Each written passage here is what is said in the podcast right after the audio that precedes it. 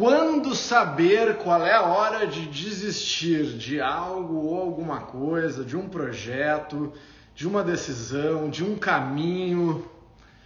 Ah, pergunta, isso que é legal trabalhar com gente inteligente, né?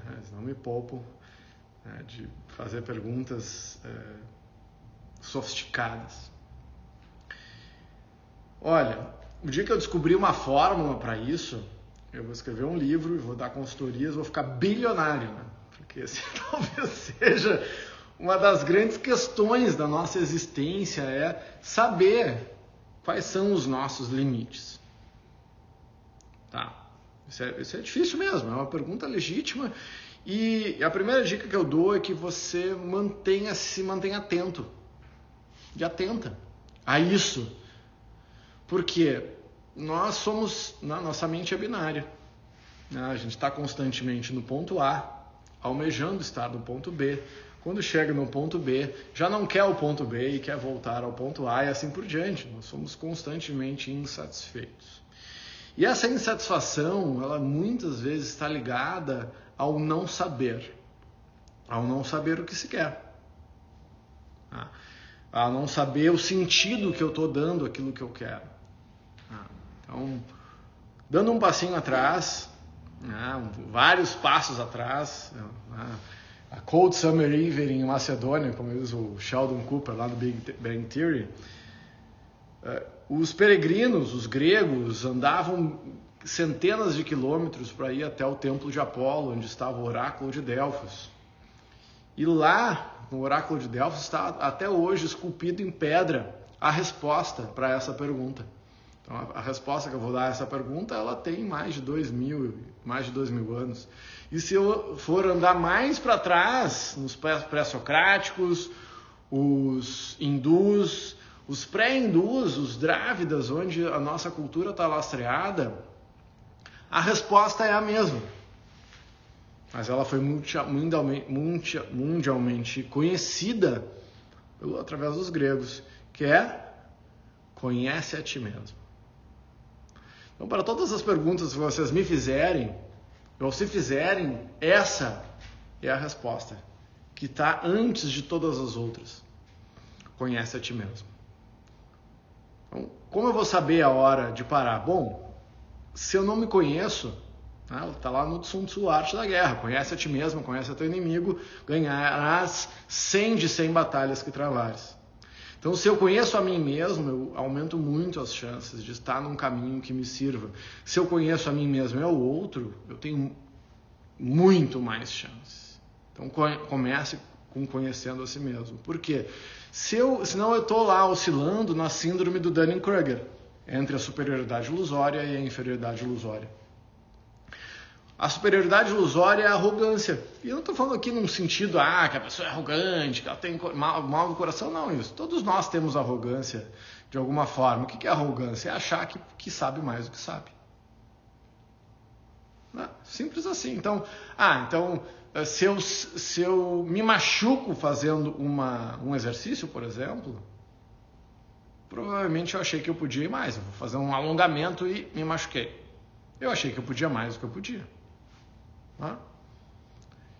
E isso é muito ruim. Superioridade ilusória, ela implica, né, claro, não, não, vou falar da síndrome, né, que a pessoa, é, que é uma, pode ser considerada uma doença, inclusive, mas é, eu não tenho conhecimento mas eu acho que eu tenho. Tipo, uma pessoa desafinada que sai cantando por aí achando que canta bem.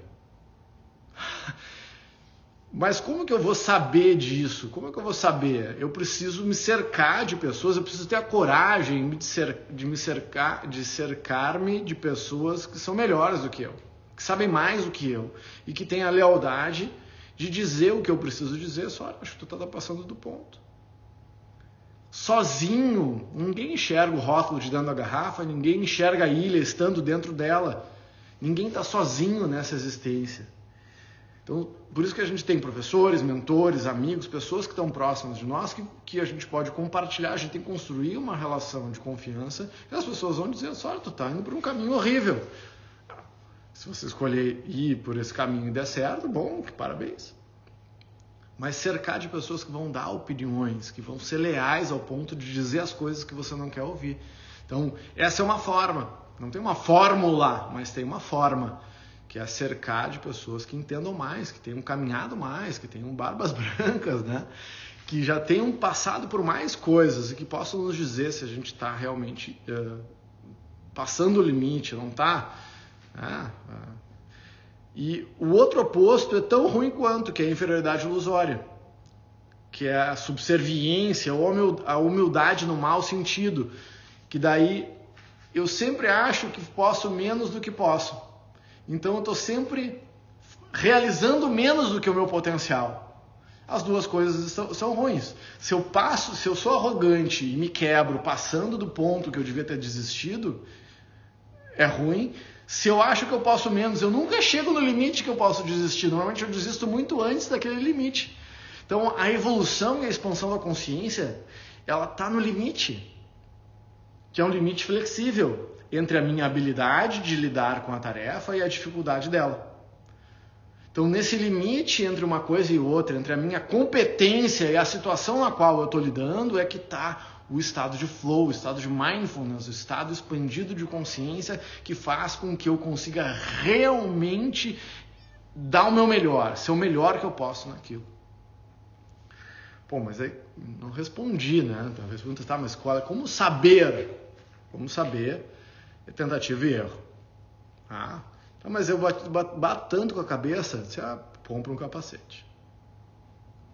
Vai continuar batendo, não, não, tem, não tem outro jeito. Se protege, fica forte. E cada erro cometido é uma virtude adquirida. Então, uh, minha sugestão para quem quer entrar nesse trabalho de autoconhecimento né, é que você né, primeiro entra nesse, nesse caminho e começa a fazer, tomar pequenos riscos.